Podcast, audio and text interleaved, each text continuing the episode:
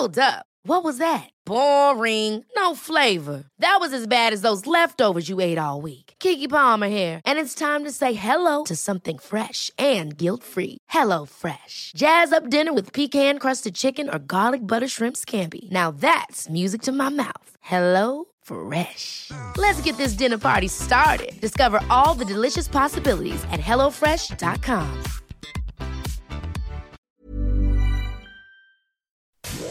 Inicia las noticias de la tarde con Jesús Martín Mendoza en Heraldo Radio.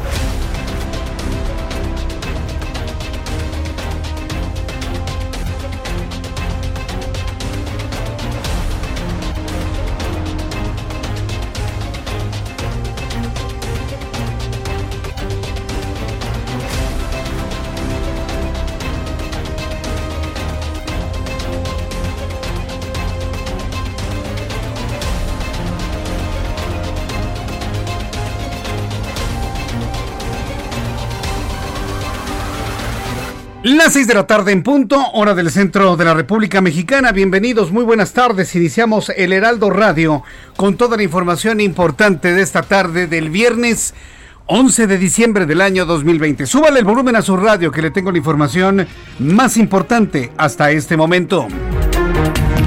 En primer lugar, le informo que los gobernadores de la Alianza Federalista se quejaron de la decisión del gobierno federal de que ellos no podrán adquirir vacunas contra el COVID-19 y le exigen a la federación rectificar para que los gobiernos puedan adquirir dosis vacunas para su gente. Y es que está sospechando la Alianza Federalista que por el hecho de ser gobiernos de la oposición, el gobierno federal los va a dejar fuera de la jugada, que no les va a dar la dotación que va a privilegiar el gobierno de López Obrador a los gobiernos morenistas. Ante esa posibilidad, bueno, pues hay un enorme problema en México ahora por esto. El, señalamiento que ha hecho Hugo López Gatel, subsecretario de Prevención y Promoción a la Salud, es que nadie puede comprar vacunas si no es la federación. Únicamente la federación. Entonces, bueno, pues tenemos ya una nueva pelea entre los gobernadores de la oposición y el gobierno federal por la adquisición de las vacunas. Yo le invito para que me escriba a través de nuestras dos plataformas, a través de YouTube en el canal Jesús Martín MX y a través de Twitter arroba Jesús Martín MX, para que usted me diga, me diga si usted estaría de acuerdo en que cada uno de los estados adquiera sus vacunas y cada uno de los estados en sus sistemas de salud se encargue de la aplicación de la vacuna. Yo en lo personal pienso que tendría lógica. O sea, hay razón de las dos partes. La razón de la, de la federación es mantener un orden y un control. Eso me parece que está correcto. Pero también tienen razón los gobernadores porque ellos han tenido que asumir toda la responsabilidad del control epidemiológico en México.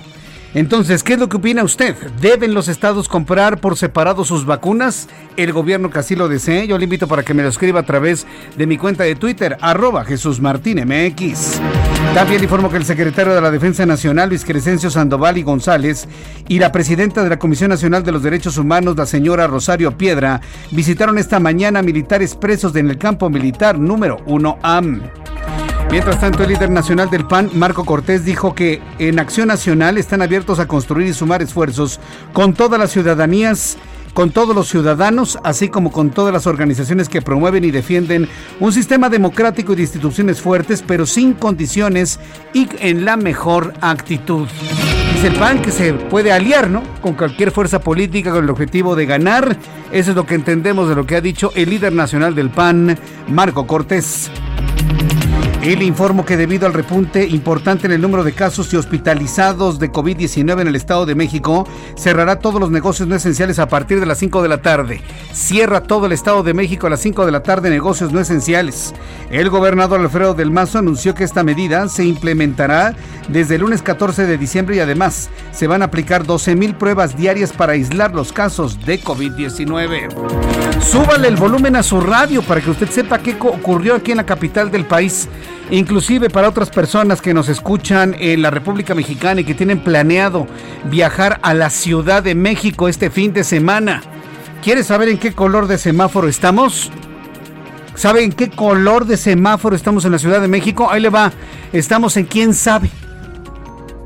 Sí, sorprendente. Por, ser, por sorprendente. Hoy la jefa de gobierno ya no dio color en el semáforo. Ya no dio color en el semáforo. A pregunta expresa a los reporteros, estamos en color rojo, estamos en alerta. Pero eso significa que estamos en rojo, estamos en alerta y eso es lo que importa, dijo la jefa de gobierno. Hoy el gobierno de la Ciudad de México informó que continuó el aumento de hospitalizaciones por COVID-19, por lo que decretó que en la capital se encuentra en emergencia por COVID. Nada más. Ya no hay colores en el semáforo.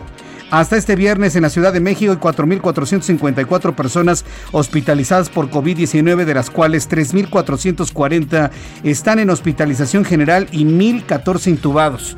Yo le voy a decir algo a reserva de ampliarlo más adelante aquí en el Heraldo Radio. Qué difícil situación para la jefa de gobierno Claudia Sheinbaum.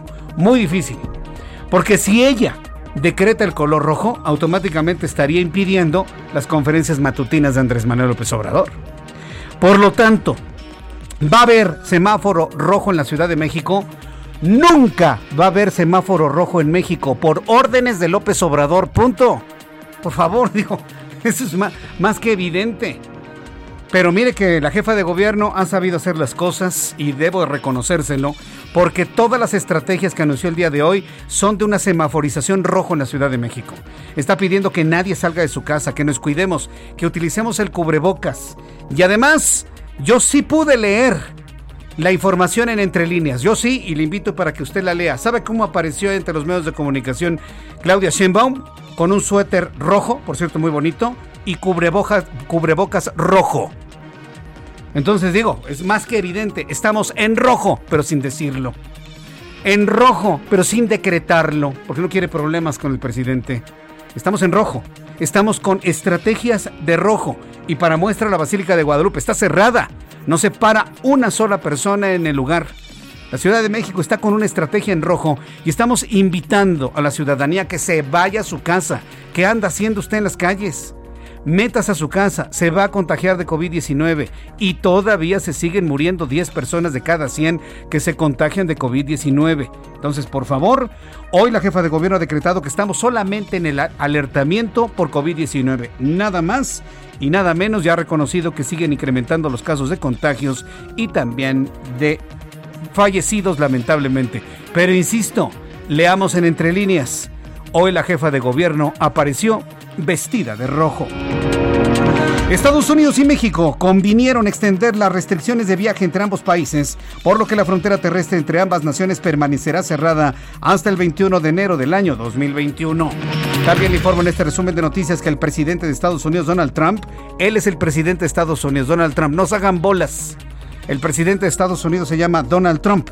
Exigió este viernes a la Administración de Medicamentos y Alimentos aprobar de inmediato la vacuna Pfizer BioNTech contra el coronavirus. En su cuenta de Twitter escribió, mientras inyecte dinero, la muy eh, burocrática FDA ahorró cinco años en la aprobación de numerosas vacunas nuevas y aún es una tortuga grande, vieja y lenta. Saque las malditas vacunas ahora, doctor Stephen Hahn. Deje de jugar y empiecen a salvar las vidas. Así se lo exigió el presidente de Estados Unidos al titular, al responsable de la FDA. El gobernador de Nueva York, Andrew Cuomo, reinstaló este viernes la prohibición de comer en el interior de restaurantes en la ciudad de Nueva York al propagarse el contagio de COVID-19. Está cerrando el mundo, ¿eh? Está empezando a cerrar el mundo. Mientras tanto, investigadores del Instituto Nacional de Antropología e Historia, el INA, descubrieron el extremo este y la fachada externa del Pantli, hilera o muro de cráneos. Hasta el momento en el lado en el que se están contabilizando 119 cráneos que suman a los 484 identificados anteriormente. Esta tierra estaba acostumbrada siempre a tener esa cantidad de muertos. Yo le invito a que lea Huichilobos. Le, lea Huichilobos para que vea que esta tierra siempre ha necesitado cráneos, muertos, sangre y la actualidad, lo que vivimos en este país sin duda lo confirman. Son las 6 de la tarde con 9 minutos, las 6 de la tarde con 9 minutos, hora del centro de la República Mexicana. Vamos a revisar la información de los estados con nuestros compañeros corresponsales. Me da mucho gusto saludar a Claudia Espinosa, nuestra corresponsal en el estado de Puebla. Adelante, Claudia.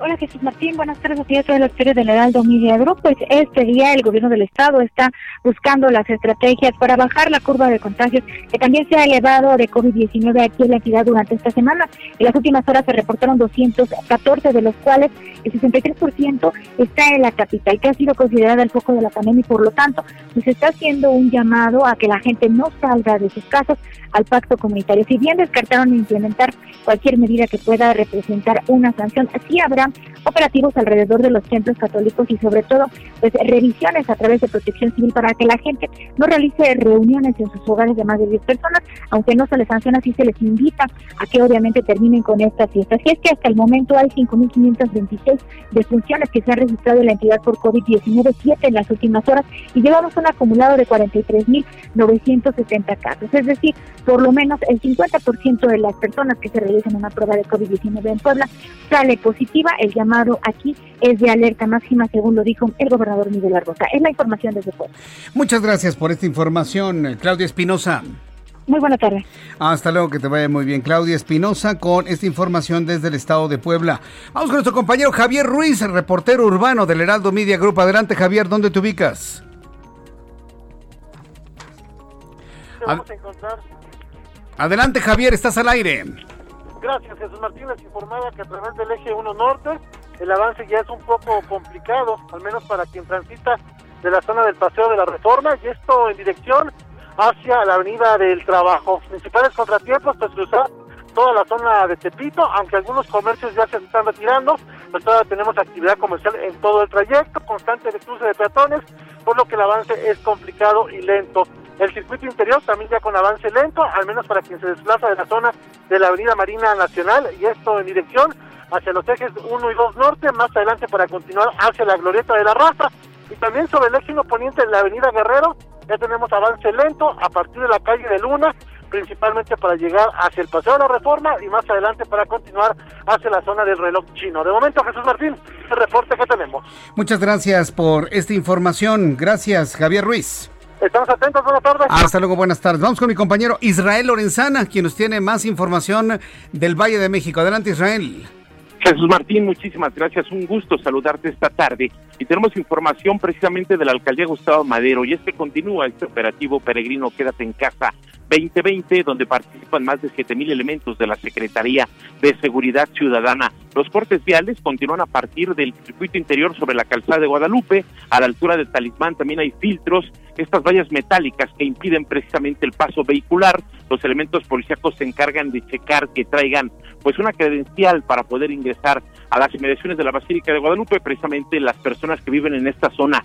En materia vehicular, asentamientos para quien va a través de la calzada de los misterios procedentes de Talismán, el eje 4 norte y con dirección hacia Río Consulado. Nada para abandonar esta arteria. Si requieren de alternativas, Jesús Martín, Eduardo Molina puede ser una buena opción, Ferrocarril Hidalgo o también, aunque distante, la Avenida de los Insurgentes. Hemos estado haciendo algunos recorridos en toda esta zona, Jesús Martín, y hemos checado precisamente que pues, las personas han atendido el llamado de las autoridades de no acudir a la Basílica de Guadalupe y en ese sentido, bueno, pues son muy pocas personas las que transitan a través de la calzada de Guadalupe. Aún así, para nuestros amigos automovilistas que vienen de reforma y se incorporan precisamente a la zona de Peralvillo, hay que manejar con mucha precaución. Por último, ya tenemos una llovizna intermitente en la zona de Linda Vista, Jesús Martín, y amenaza con llegar a las inmediaciones del Templo Mariano. Es la información que te tengo. Muchas gracias, Israel Lorenzana. Qué cobertura nos has dado todo lo que sucede en las inmediaciones de la Basílica. Gracias, Israel. A la orden, Jesús Martín. Gracias, Israel Lorenzana, aquí en el equipo del Heraldo Media Group. Rogelio López, ¿en qué zona del Valle de México te encuentras? Adelante, Rogelio. Un placer saludarte, Jesús Martín, a ti y a todo el auditorio. Y bueno, pues nosotros nos encontramos en lo que es el sur de la ciudad, justamente en lo que es la autopista México-Cuernavaca. ¿Qué ha pasado aquí? Bueno, pues la volcadura de un trailer del cual, bueno, pues cargaba varias toneladas de insumos médicos. Este queda recostado sobre su lado izquierdo y queda totalmente atravesado con lo que es la dirección hacia lo que es la Ciudad de México. Hay que tener mucha precaución debido a que continúan las maniobras de paleo de todas las instituciones, de todos estos sueros hacia lo que son diferentes transportes. El heroico cuerpo de bomberos trabaja arduamente para poder así liberar toda esta carga y grúas de alto tonelaje, poder recuperar y poder poner en su posición normal esta pesada unidad, la cual volcó aproximadamente desde hace cuatro horas que se tiene, este cierra la circulación sobre lo que es la autopista México-Cuernavaca. Hay que extremar precauciones porque de un momento a otro se va a tener el cierre de la circulación para que entren las grúas y puedan poner esta unidad en sus cuatro en sus cuatro ruedas y en su posición normal. Pero sí vamos a tener conflictos para los amigos que vienen procedente del estado de Morelos hacia la Ciudad de México. Jesús Martín, complicada la zona del sur de la ciudad. Sí, ya estoy viendo que el asentamiento vehicular, luego de este accidente que se da al inicio de la zona de curvas en la autopista México-Cuernavaca, ya el asentamiento vehicular marca 5 kilómetros y está a punto de llegar en la población de Parres. Ya en ese momento ya se puede sentir el gran asentamiento vehicular. Rogelio. Así es, Jesús Martín. Esto debido a que tenemos completamente cerrado esta parte o este bloque precisamente a la altura del kilómetro 28 más 500 esto quiere decir que eh, se va a continuar, pero justamente la Guardia Nacional está haciendo cortes y está desviando la circulación hacia la zona de la federal. Entonces hay que tomar precauciones porque de un momento a otro va, se va a hacer un corte total para que puedan entrar las grúas y así poder poner en su posición normal esta pesada unidad que bueno pues ha hecho un viacrucis total a nuestros amigos que vienen del estado de Morelos. Correcto, gracias por la información. Estaremos eh, en contacto nuevamente contigo, Rogelio. Claro que sí, muy buenas tardes. Hasta luego, muy buenas tardes. Para nuestros amigos que nos ven a través de YouTube, para nuestros amigos que nos ven a través de YouTube, le estoy mostrando imágenes que ha dado a conocer caminos y puentes del accidente. Vea usted, le describo, es un tráiler cuyo cajón es de color blanco. Está completamente cerrando los dos los tres carriles de la autopista más el acotamiento. Se ve que perdió el control, se ve que iba a toda velocidad. Note usted cómo dejó completamente rayado el asfalto de una autopista, por cierto, muy afectada ya por el uso y por el tiempo. Aprovecho para decirle a nuestros amigos de Caminos y Puentes, denle mantenimiento a la autopista. Pero no, nada más estén quitando la hojarasca o estén quitando el pastito de las orillas. No, señores, la autopista México-Cuernavaca necesita ser pavimentada completa. Desde que llegó el actual gobierno y con su idea de quitar los contratos de las empresas que hacían el trabajo para poner a sus cuates. En esa espera ya lleva dos años la autopista México-Cuernavaca sin mantenimiento. Para quienes conocemos esta autopista, para quienes conocemos esta autopista, sabemos que el mal estado del asfalto en la autopista puede provocar accidentes. Y yo se lo dije oportunamente a la gente de comunicación social de Caminos y Puentes. Se lo dije oportunamente. Denle mantenimiento a la autopista antes de que ocurra un gran accidente en la autopista México-Cuernavaca. Sí, sí, sí, ya va a llegar la licitación. Sí, sí, sí, ya lo vamos a hacer. Sí, sí, sí, eso tiene fácil cuatro meses que yo se los dije. Han pasado cuatro meses, no han hecho nada y ahí están los resultados de no darle mantenimiento a la autopista México-Cuernavaca. ¿Ve usted qué accidente? Y bueno, pues evidentemente en este momento todos los vehículos están siendo desviados a la carretera libre. ¿Por qué comento esto? Porque me considero libre de toda responsabilidad de no haber informado oportunamente que el mal estado de la autopista México-Cuernavaca pudiese ser causa del accidente que estamos viendo en estos momentos.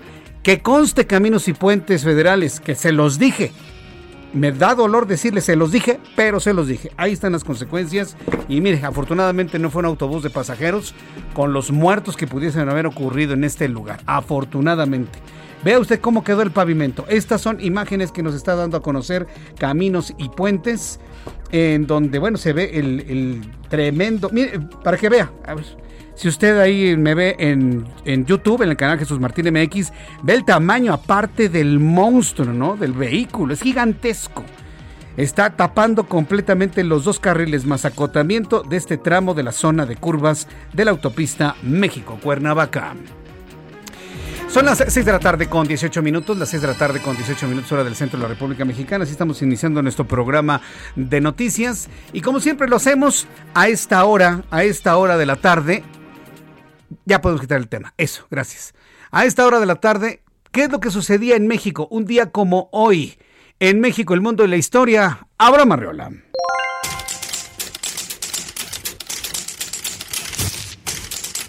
Amigos, bienvenidos a este viernes 11 de diciembre. Esto es un día como hoy en la historia. 2009. En Estados Unidos se lanza el famosísimo videojuego Angry Birds. En nuestro país, en 1855, el general Juan Álvarez deja la presidencia interina de la República al general Ignacio Comonfort. De igual forma en nuestros Méxicos lindos, en 1881, las principales calles de la Ciudad de México son dotadas de alumbrado eléctrico para el júbilo de sus habitantes. En 1951 muere en Guadalajara, Jalisco, Francisco Rojas González, escritor y autor del libro El Biocero. También en 1854 nace en Zacatecas, Zacatecas, Ernesto Elorduy, quien fue un afamado pianista y compositor mexicano y que yo recomiendo por si quieren descubrir nueva música de nuestro país. Muy recomendado para cerrar este viernes tranquilito y con una copita de vino.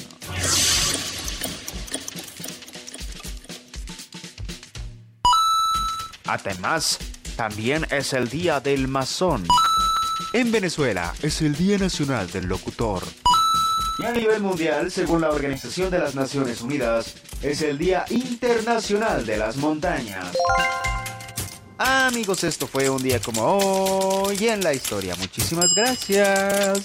Gracias. Muchas gracias, Abraham Arreola, por recordar lo que sucedió un día como hoy, 11 de diciembre, en México, el mundo y la historia. Vamos a revisar las condiciones meteorológicas para las próximas horas. Para usted que me acaba de sintonizar, buscando información de lo que ocurre en la México-Cuernavaca, se volteó un tráiler ¿eh? en, en, en el inicio de la zona de curvas para quienes vienen de Morelos hacia la Ciudad de México. Están desviando a la altura de Tres Marías hacia la carretera federal están desviando la altura de Tres Marías hacia la carretera federal para que usted pueda llegar a la Ciudad de México. Está cerrada la autopista y permanecerá cerrada así dos horas más. Y no fue el clima lo que lo provocó, insisto, lo que lo provocó fue el mal estado de la carpeta asfáltica de la autopista México-Cuernavaca. Ahora sí lo vamos a decir como es. Tanto que se le pidió a Caminos y Puentes que le diera mantenimiento a esa autopista y no lo hicieron tuvieron que esperar a que ocurriera lo que ha ocurrido hace unas cuantas horas el día de hoy. Pero vamos con el tema meteorológico. ¿Qué es lo que esperamos para las próximas horas? El Servicio Meteorológico Nacional informa de una corriente en chorro subtropical y nuevo frente frío. Temperaturas máximas de 35 a 40 kilómetros en Jalisco, Michoacán, Guerrero, viento con rachas de 70 a 80 kilómetros y tolvaneras en Chihuahua y en Hidalgo. El Servicio Meteorológico Nacional está informando que a esta hora de la tarde eh, ya se pueden visualizar los siguientes sistemas. Insisto, la corriente en chorro subtropical y para esta noche y madrugada entrada de humedad del Océano Pacífico generada por esta corriente que ocasiona intervalos de lluvias en zonas en Michoacán, Guerrero, así como lluvias aisladas en Chihuahua, Coahuila, Nuevo León, Tamaulipas, Zacatecas, Durango, Sinaloa, Nayarit, Jalisco, Hidalgo, Estado de México y Ciudad de México. Podría llover aquí, pero ya viene entrada la noche. El Servicio Meteorológico Nacional informa que para mañana el frente frío de corta duración se extenderá sobre el noreste de México, ocasionando fuertes rachas de viento y tolvaneras sobre dicha región. Se prevé que al final del día el sistema se desplace hacia el sur de los Estados Unidos y deje de afectar el territorio nacional. Durante la tarde, un nuevo frente frío, el número 20 y su masa de aire polar asociada, se va a aproximar a la frontera norte del país y en interacción con la corriente en chorro ocasionarán descenso de temperatura y fuertes rachas de viento sobre dicha región. Ya con estos elementos atmosféricos le doy a conocer el pronóstico del tiempo en el centro del país. Estará nublado con una temperatura que bajará hasta los 10 grados. Mañana una temperatura máxima de 27 grados Celsius.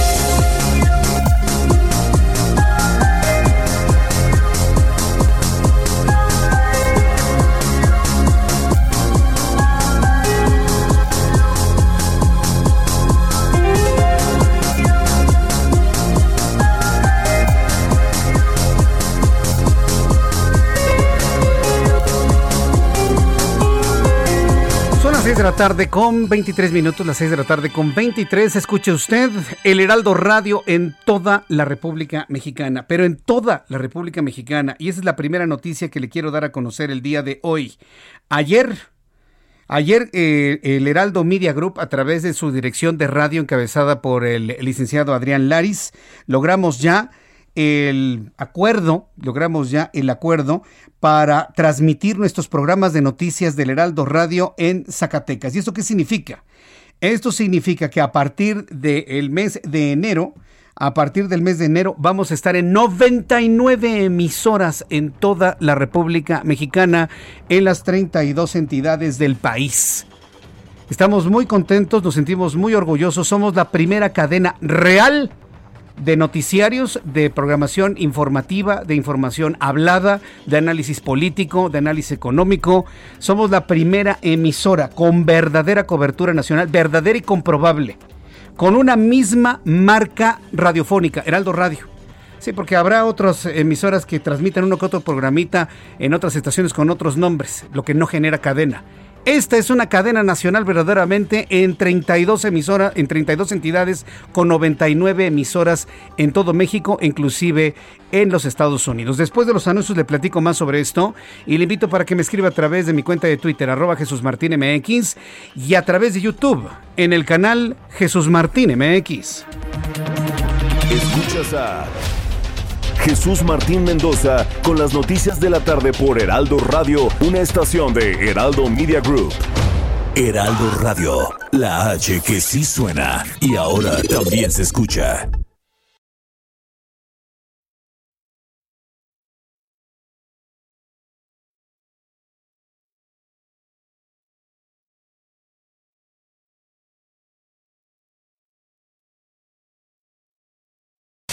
Heraldo Radio. Escucha las noticias de la tarde con Jesús Martín Mendoza. Regresamos. Muy buenas tardes amigos, estamos aquí en el espacio de Jesús Martín Mendoza para platicarles a todos ustedes caballeros de cualquier edad, a ustedes mujeres que tienen la fortuna de tener pareja, pues ya está aquí un tratamiento muy bueno para la potencia sexual y vamos a platicar con Pau Sasso al respecto. Adelante Pau. Así es, y no solo es para los que no pueden, también es para los que quieren tener más nochebuenas. O sí pueden, pero quieren, quieren más, porque uno, uno no tiene llenadera, wow. Miren, les quiero decir que llegó a México un tratamiento que en el mundo le está rompiendo, que ha ayudado a muchísimas parejas a tener mucho mayor potencia y placer en la vida íntima. Se llama Black is the New Blue y usted tiene que marcar en este momento al 800 230 800 230 porque este tratamiento ya no tiene efectos secundarios. Olvídese del dolor de cabeza, de la hipertensión, incluso infartos, esos antiguos tratamientos. No, hoy el negro es el nuevo azul. Y si usted marca en este momento al 800 230 o visita la página cómpralo.tv y compra un frasco de este novedoso tratamiento que le va a cambiar la vida, se va a llevar otro completamente gratis. Entra esta nueva era de tecnología y de cambios para tener una vida plena, una vida al 100% y además puede aprovechar esta gran promoción y darse muchas nochebuenas en mm. Navidad, Año Nuevo, lunes, todos los días a la hora que quiera. Usted va a estar muy feliz. Así que marque en este momento al 800 230 800 230 porque Recuerde, en la compra de un frasco de este novedoso y maravilloso tratamiento se lleva otro completamente gratis. No se puede perder esta promoción única e imperdible y recuperar su vida, tenerla al 100% porque Black is the New Blue 800 230 y olvídese de todos esos efectos secundarios. Moni, se van a sentir muy bien y es momento de festejar. Claro, ya estamos cerrando el año 2020, hay que cerrarlo con ganas, con actitud y con Black is the New Blue al 800 230 ¿correcto, Pau? Así es, marquen este momento. Bueno, gracias. Continuamos.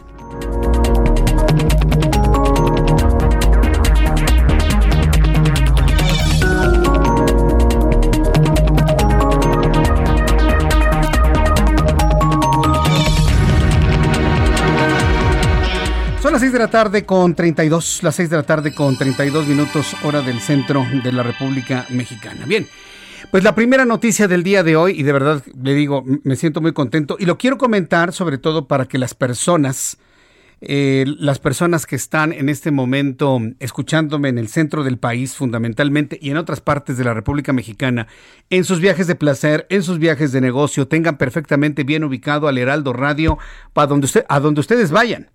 El Heraldo Radio es la primera cadena informativa de radio hablada, verdaderamente de radio hablada y verdaderamente una cadena. No están inventadas, no están ni forzadas, nada por el estilo. A donde usted vaya en el país va a encontrar una emisora Heraldo Radio, en estos colores, así. Ah, en estas tonalidades de azul, ¿ya lo vio? Mire, así lo va a encontrar. Heraldo Radio, para usted que me está viendo a través de YouTube, así. Una H del Heraldo de México con sus colores azules tradicionales, Heraldo Media Group, Heraldo Radio, a donde usted vaya a la República Mexicana. Maravilloso, ¿no?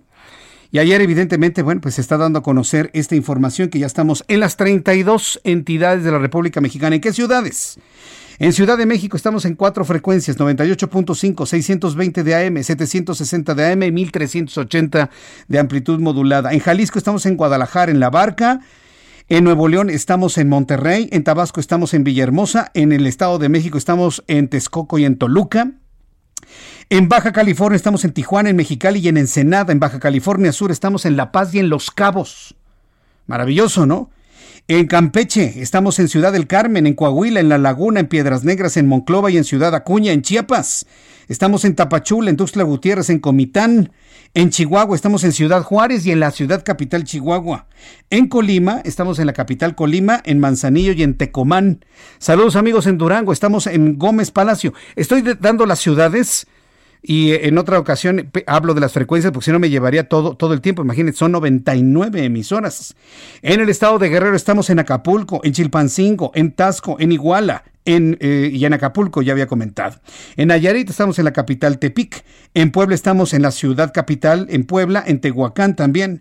En Sinaloa estamos en Culiacán, en Mazatlán y en Los Mochis. En Tamaulipas estamos en Tampico y en Reynosa. En Sonora estamos en Hermosillo, en Ciudad Obregón, en Nogales, en Caborca, en Puerto Peñasco, en Cananea, en Magdalena de Quino, en, Navajo, en Navojoa, en Nogales. En Aguascalientes, nos puede escuchar usted en la ciudad de Aguascalientes, en Zacatecas, Estaremos en Río Grande, en Juan Aldama y en Sombrerete, en San Luis Potosí, en la ciudad capital en tres frecuencias. En Guanajuato estamos en León, en Celaya y en la ciudad de Guanajuato. En Hidalgo estamos en Pachuca. En Morelos vamos a estar en Cuernavaca. Mucha atención en Cuernavaca a través del 98.1 de FM. Muchas personas que viajan de la Ciudad de México a Cuernavaca me han preguntado que dónde en Cuernavaca. 98.1 de FM en Cuernavaca, Morelos. En Michoacán, en Morelia, en Apatzingán, en Uruguay en Zamora, en Zacapu. Y lo puede comprobar la competencia. ¿eh? Ahí estamos con la marca Heraldo Radio. Somos la primera cadena real de radio hablada e informativa en todo el país. En Oaxaca estamos en Tehuantepec, en Querétaro, en la ciudad capital, en Quintana Roo, en Cancún y en eh, JM Morelos, en Tlaxcala, en Apizaco. En Veracruz nos puede encontrar en Coatzacoalcos, en Coatzacoalcos, en Jalapa, en Córdoba, en Tierra Blanca y en Veracruz. En Yucatán estamos en Mérida, en Tizimín y en Valladolid.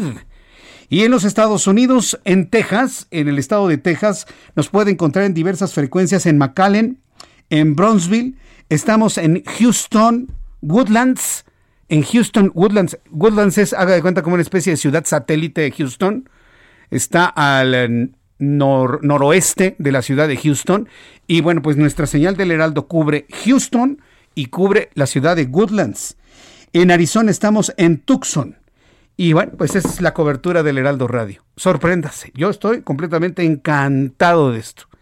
De una emisora en donde trabajábamos antes, donde éramos nada más tres frecuencias, ahora somos 99.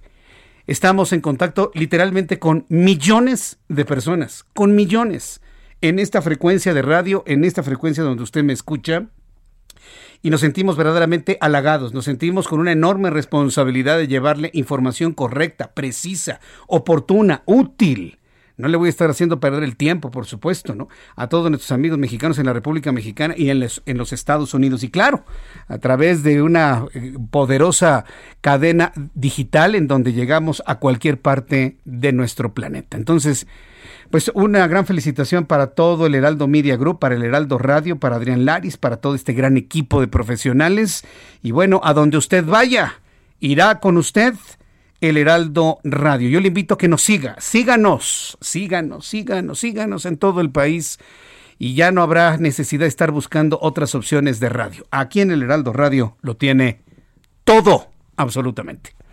Vamos con nuestro compañero Edgar Ledesma. Gusto en saludarte, mi querido Edgar. ¿Dónde te ubicas? ¿Qué tal, Jesús Martín? Muy buenas tardes. Nos encontramos aquí sobre Calzada Guadalupe, el acceso principal a la Basílica Guadalupe.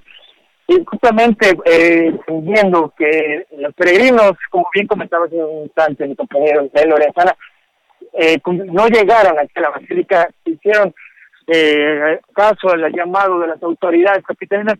Sin embargo, pues me imagino que sí han logrado llegar algunos peregrinos, muy pocos. Hace rato estuvimos eh, eh, platicando con Ramón Pedraza, quien es un ciclista que, que cada año viene a la basílica. Este año la manera en la que buscó entrar eh, fue disfrazarse de civil, decir que vivía aquí, logró entrar y ya estando aquí se puso su playera de la Virgen de Guadalupe y logró entrar. Hay que decirlo, hay que ser llamado a no venir aquí a la Basílica de Guadalupe. Después de que eh, llegara aquí, este peregrino fue eh, retirado por las autoridades capitalinas. Sin embargo, eh, Jesús Martín, comentarte que sí, se han llegado unos cuantos peregrinos aquí a la Virgen de Guadalupe a ver a, darle las mañanitas, a rezarle, a darle gracias y se retiran. Eh, sabemos que el año, el día de ayer, según las autoridades de la alcaldía Gustavo Madero reportaron que cerca de 300, 320 personas vinieron a la Basílica de Guadalupe intentando ingresar. Hoy comentan que son menos de 200 personas las que han eh, intentado venir, en su mayoría trabajadores de la zona o habitantes de esta zona que, que buscan ver si les dan el acceso o, vienen, rezan frente a las rejas a la Basílica de Guadalupe y se, y, se retiran, Jesús Martín. También hace un instante, cerca de las seis de la tarde, fueron encendidas 15 mil veladoras por parte de la Arquidiócesis de México, quien organizó como parte de estos festejos a la Virgen de Guadalupe que se están transmitiendo a través de las redes sociales. Son 15 mil veladoras que fueron eh, colocadas junto a tapetes hechos con flores por artesanos de Guamantla. Y bueno, pues, eh, recordar, Jesús Martín, que también en la noche van a estar transmitiéndose a través de la televisión y de la radio las mañanitas a la Virgen de Guadalupe, Jesús Martín. Correcto, bueno, pues entonces está vacía la Basílica de Guadalupe como novio, como jamás en todo el tiempo desde la aparición de la Virgen Morena y todas las formas de veneración desde 1531. No se había entonces visto este vacío en la Basílica desde ese entonces, ¿verdad, Edgar? Así es, Jesús Martín. Incluso mencionarte que eh, todavía ayer que estuvimos aquí, logramos ver algunos comercios, eh, algunos puestos de ventas de artesanías, de artículos religiosos, algunos eh, restaurantes estuvieron abiertos. Hoy están, la gran mayoría ya, ya cerraron a esta hora, siendo las seis con cuarenta minutos están cerrados realmente todos los restaurantes, los negocios, parece un pueblo fantasma, no hay nada de personas, hay gente muy diferente a otros años. Nos comentaban las autoridades que justamente en los días eh, 11 de diciembre del año pasado llegaron un millón de peregrinos tan solo este día. Un millón. Hoy está completamente vacío. Es histórico, Es impactante. El, cómo se ve de sola la calzada de Guadalupe y calzada de Misterios. Eh, la explanada de la de Gustavo Madero normalmente está llena de casas de campaña, de gente ya en cobijas esperando las mañanitas. Hoy eh, solamente el cemento y las luces, las calles vacías. Completamente. Eres testigo de historia pura, Edgar Ledesma. Muchas gracias por la información. A ti, Jesús Martín, muy buenas noches. Hasta luego, muy buenas noches. Se podrá participar de manera virtual, pero mire, recuerde, la Iglesia Católica, el Papa Juan, el, otra vez, el Papa Francisco, yo tengo muy metida la idea de Juan Pablo II todavía, el Papa Francisco, su Santidad Francisco, a petición de eh, el cardenal eh, Carlos Aguiar Retes, pues han, han logrado que se acceda a ofrecer indulgencias plenarias a quienes veneren a la Virgen de Guadalupe. Vaya, esto no se logra de verdad ni caminando de rodillas hacia la basílica en un tiempo regular. Entonces, tenga usted su imagen de la Virgen de Guadalupe, venérela mañana 12 de diciembre, que se conmemoran 489 años de su aparición. Eh, veneran en su casa y con el simple hecho de hacerlo, rezarle, hacer lo mismo en su casa que, o el, misma, la misma petición, el mismo rezo que usted haría en la Basílica de Guadalupe, lo hace usted en su casa, para los católicos obtendríamos indulgencias plenarias. Y para quien no cree nada de eso, mire, pues mire, por lo menos échenos porras, ¿no? A los que somos católicos, por lo menos tenga un buen pensamiento, al menos, ¿no? Eh, el caso es que estamos viendo que hubo efectivamente una respuesta muy clara por parte de la feligresía, por parte de los guadalupanos, para no asistir a la Basílica de Guadalupe, en lo que se ha convertido de verdad en un hecho verdaderamente histórico. Nuestro compañero Francisco Nieto nos informa que el presidente de este país va a participar de manera virtual en la cumbre de la Alianza del Pacífico. Danos más detalles de esto. Francisco, adelante, te escuchamos. Muy buenas noches. ¿Qué tal, Jesús Martín? Muy buenas tardes. Hoy por la mañana el presidente Andrés Manuel López Obrador participó en la sesión ordinaria de la Cumbre del Pacífico. Lo hizo por videoconferencia y firmó tres convenios de colaboración. Se trata de la Declaración sobre el Desarrollo del Mercado Digital, la Declaración sobre la Igualdad de Género y la Declaración de Santiago. Hay que recordar al auditorio que la cumbre de la Alianza del Pacífico está integrada por los presidentes de Chile, Colombia, Perú y México, y en esta, en esta eh, reunión también eh, se dio el relevo de la presidencia pro tempore de dicho bloque, el cual pasó a manos del presidente colombiano Iván Duque. En su intervención, el presidente mexicano narró su experiencia al enfrentar dos importantes crisis. Dijo, la pandemia de COVID-19 y la crisis económica, consideró necesario replantear las estrategias y políticas públicas ante una nueva realidad derivada de la pandemia del COVID y la crisis económica, como la de no endeudarse y distribuir los recursos públicos a los más necesitados. En ese sentido, Jesús Martín dijo que ya no se puede continuar con la misma estrategia, por lo que es necesario reinventarse en todos los órdenes y además dijo ya no se puede seguir sosteniendo la misma política y bueno, fue lo más importante que sucedió en este encuentro que tuvo con los presidentes, fue una llamada, fue una videoconferencia que duró alrededor de una hora y fue por la mañana antes de que saliera de su viaje a Oaxaca. Gracias por la información, Francisco Nieto. Buenas noches. Hasta luego, muy buenas noches. Él, está en su campaña, ¿no? Sí, es un presidente que sigue como candidato en campaña. Bueno, quiero informarle que en unos instantes más vamos a tener información nuevamente desde la autopista México-Cuernavaca. Recordemos que hace cinco horas se volteó un tráiler que está cerrando completamente los carriles eh, de la autopista México-Cuernavaca para quienes vienen del estado de Morelos rumbo a la Ciudad de México, exactamente a la entrada de la zona de curvas. Ahí perdió el control este vehículo, yo conozco esa autopista, no dudaría que es por el mal estado de la carpeta asfáltica. Conoceremos en su momento la investigación al respecto, pero a raíz de este accidente sí aprovecho para decirle a Caminos y Puentes que tienen que hacer lo que tengan al alcance para darle mantenimiento, sobre todo en las curvas, a la autopista México-Cuernavaca. Está llena de hoyos. Una autopista donde los vehículos van promedio a 120 kilómetros por hora, llena de agujeros. Hay, hay curvas se lo digo porque yo, a mí me ha tocado, en donde tiene que ir uno esquivando no los eh, baches, agujeros en la autopista México-Cuernavaca, en la zona de curvas. Hace algunos años, cuando todavía este país era gobernado por otro partido político y otro presidente, y hablo de Enrique Peña Nieto, se, se repavimentó la autopista México-Cuernavaca en la zona de curvas con un con una resina, con una resina que aumenta eh, el grado de fricción de las llantas. ¿Para qué sirve esto? Para evitar el derrape de los vehículos en las curvas. Entonces aumenta el índice de fricción, ¿sí? que es un asunto muy interesante el poder calcular el peralte con el índice de fricción para evitar que los vehículos se, vayan al vacío ¿no? en las curvas. Bueno, pues toda esa resina se ha despegado, está volando. Bueno, la curva de la pera, a ver señores que me están escuchando en este momento en la México Cuernavaca, la pera solamente tiene dos carriles habilitados para tomar la pera para quienes vienen de Morelos hacia la Ciudad de México. ¿Por qué? Porque el carril de baja velocidad es intransitable, es un garapiñado. Es un carril garapiñado en la curva de la pera.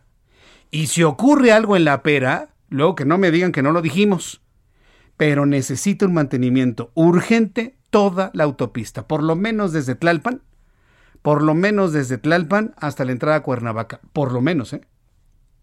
Ya más allá, pues ya prácticamente yo no he transitado, pero seguramente también debe tener sus enormes problemas. Pero las curvas en la México-Cuernavaca son peligrosísimas por el desgaste natural, por el desgaste natural.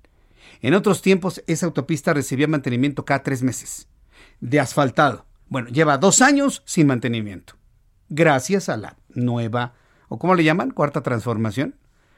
Gracias al nuevo gobierno, ¿no? Que ahora hace mejor las cosas, pues le dejó de dar mantenimiento a, esta y a otras autopistas del país.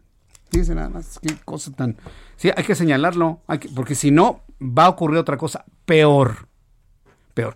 Regresamos al ratito, ¿no? A la México Cuernavaca. Eh, con, esta información. Pero vamos con nuestro compañero y amigo Juan Musi, quien es analista financiero aquí en el Heraldo Radio, buen amigo de nuestro programa y bueno, ha estado muy atento de estas reformas a la ley del Banco de México. Mi querido Juan Musi, gusto en saludarte, bienvenido.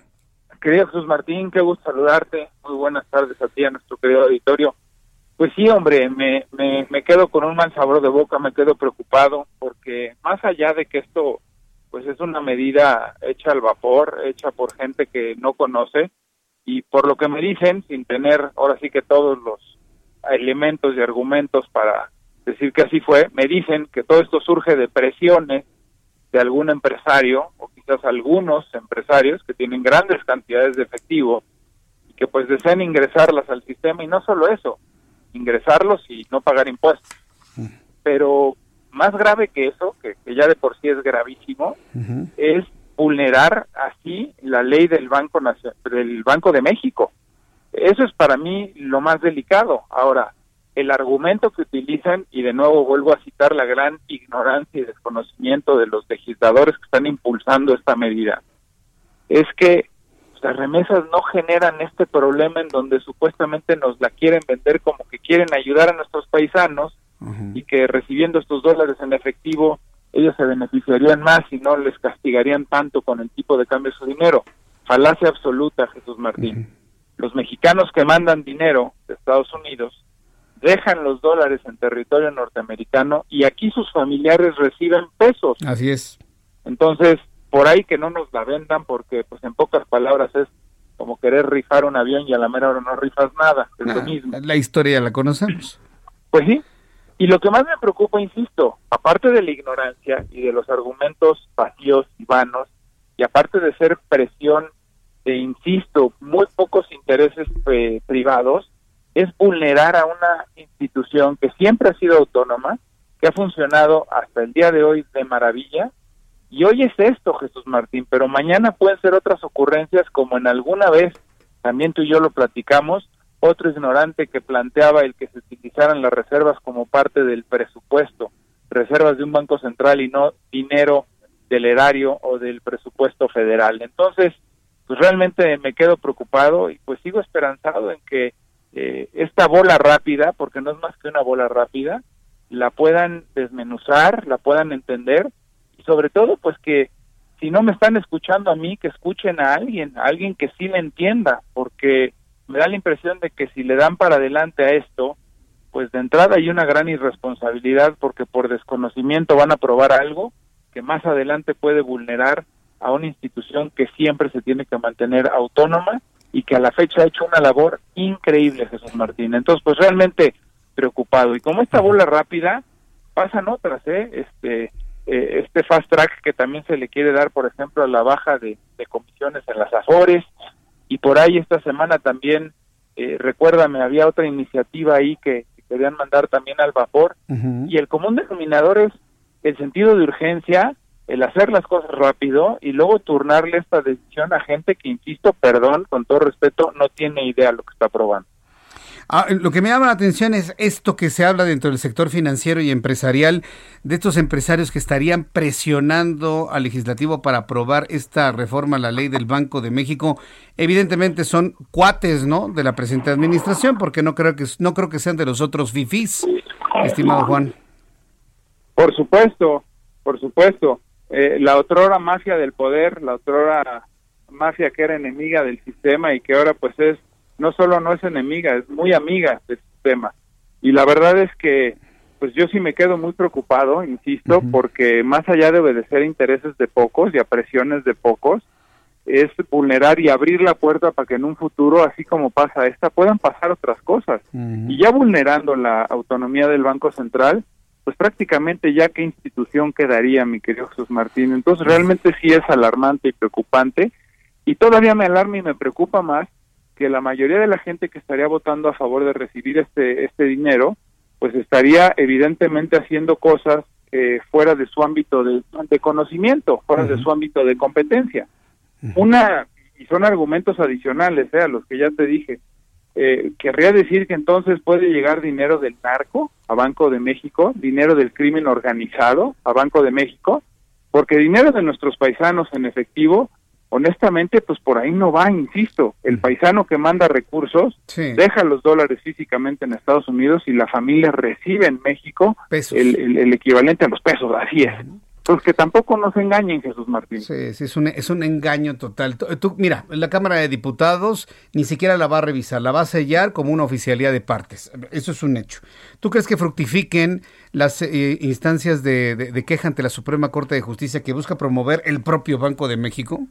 Yo espero que sí, y es que, mira, este, es más, y qué bueno que lo mencionas, el propio Banco de México ya se pronunció a favor de, de, todas estas voces que hemos tratado de decir, no, por ahí no va, el propio banco ya sacó un comunicado mencionando esto que ya te comenté y algunos otros argumentos, sí. pero esto pone en una postura sumamente incómoda al Banco Central y últimamente, ¿sabes qué va a pasar? Van a utilizar al Banco de México, qué vergüenza que así te lo diga, para lavar dinero. Eso es lo que va a acabar pasando.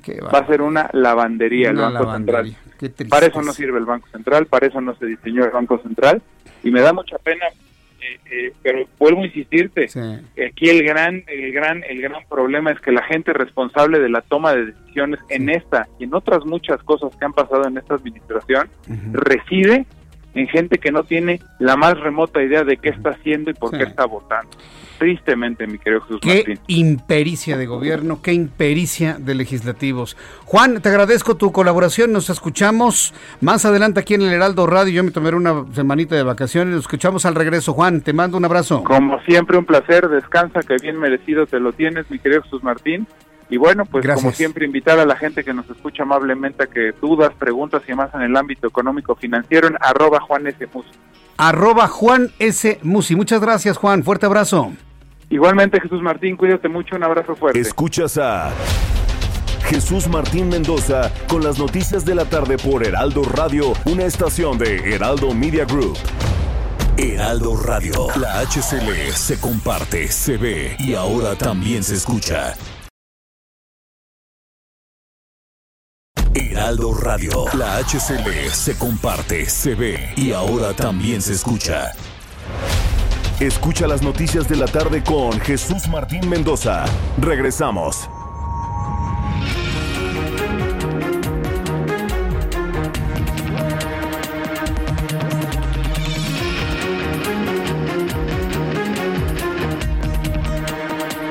Cuando son las 7 en punto hora del centro de la República Mexicana, le presento un resumen con las noticias más importantes. Mario Delgado, quien es el dirigente nacional del Movimiento de Regeneración Nacional, anunció que Víctor Castro ganó la encuesta de Baja California Sur para contender por la gubernatura de este estado y además se convertirá en el coordinador estatal para la defensa, así se llama, la defensa de la cuarta transformación. Mario Delgado resaltó que los aspirantes entre los que estaban Armida Castro y Lucía Trasviña, el mejor colocado fue Víctor Castro indicó que en Morena la gente decide y mencionó que Castro es un representante del obradorismo desde hace muchos años que se ha encargado de llevar los programas sociales a todo Baja California Sur. La Universidad Nacional Autónoma de México ha recibido hasta el momento 5.000 solicitudes de voluntarios para integrarse a las brigadas de vacunación contra el COVID-19. Guadalupe García de la Torre, encargada de las brigadas de vacunación de la UNAM, señaló que la comunidad necesitará contar con capacitación, además de que se llevará a cabo un proceso de selección que determinará quiénes podrán participar. El fiscal general de los Estados Unidos, William Barr, aseguró que las modificaciones a la Ley General de Seguridad de México, aprobadas esta semana por el Senado mexicano para regular la presencia de agentes extranjeros, solo benefician a las organizaciones criminales. El fiscal opinó, en un breve comunicado que la iniciativa podría dificultar la cooperación entre ambos países, pues recordó que las autoridades trabajan en conjunto para combatir a organizaciones criminales transnacionales. Por décima ocasión, la Secretaría de Relaciones Exteriores extendió el cierre parcial de la frontera con Estados Unidos hasta el 21 de enero de 2021 a fin de evitar la propagación de COVID-19 entre los países. La restricción se mantiene en los mismos términos en los que implementó desde el 21 de marzo de este año, es decir, se permite el intercambio de mercancías y el paso por motivos de trabajo, pero se pide a la población no viajar si este viaje no es urgente. A través de un comunicado de la Secretaría de Cultura del Gobierno de México dio a conocer que todos los museos de la Ciudad de México permanecerán cerrados a partir del 14 de diciembre, con el fin de evitar contagios de COVID-19 tanto de los empleados como de los asistentes. En tanto, los cines teatros van a operar con una capacidad del 30%, así como estarán bajo estricta vigilancia del cumplimiento de los protocolos sanitarios, como el uso obligatorio de cubrebocas, aplicación de gel antibacterial, toma de temperatura, sana distancia. Como usted ve, estas son medidas de semáforo rojo. Estas medidas son de semáforo rojo. El cerrar ya los museos es medida de semáforo rojo. Pero no estamos en semáforo rojo, estamos en alerta en la Ciudad de México, que finalmente es lo que importa. Y la jefa de gobierno le mandó la responsabilidad a Hugo López Gatel para hablar de un semáforo para la Ciudad de México. Pero hay que verlo. Hoy la jefa de gobierno apareció con suéter rojo y cubrebocas rojo. Y como decimos en televisión, y yo se lo describo en la radio, una imagen dice más que mil palabras. Son las noticias en resumen. Le invito para que siga con nosotros. Le saluda Jesús Martín Mendoza.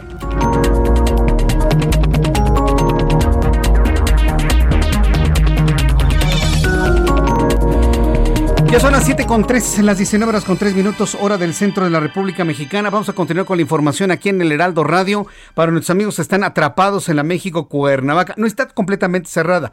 Se habilitó un carril a un ladito del tráiler volteado en la autopista México Cuernavaca, que es prácticamente el carril de acotamiento. Por eso va fluyendo, pero muy, muy lentamente, va fluyendo muy, muy lentamente la circulación para quienes vienen del estado de Guerrero, del estado de Morelos, rumbo a la Ciudad de México. Rogelio López, ya les cayó la noche. ¿No han quitado el tráiler volteado de la autopista México-Cuernavaca? Así es, Jesús Martín, pues sigue aquí la situación igual, de igual manera. Y bueno, pues efectivamente se abrió este carril a la vialidad y bueno, pero ha sido a cuentagotas. ¿Esto por qué?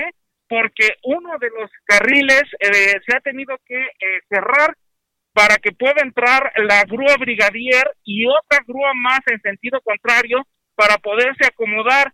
Pero esto no es todo. Con ello, todavía el heroico cuerpo de bomberos no ha podido terminar con el traspaleo de la carga y tuvieron que traer a más bomberos ahora de la subestación de Xochimilco para poder reforzar y poder tener más manos y poder terminar este traspaleo.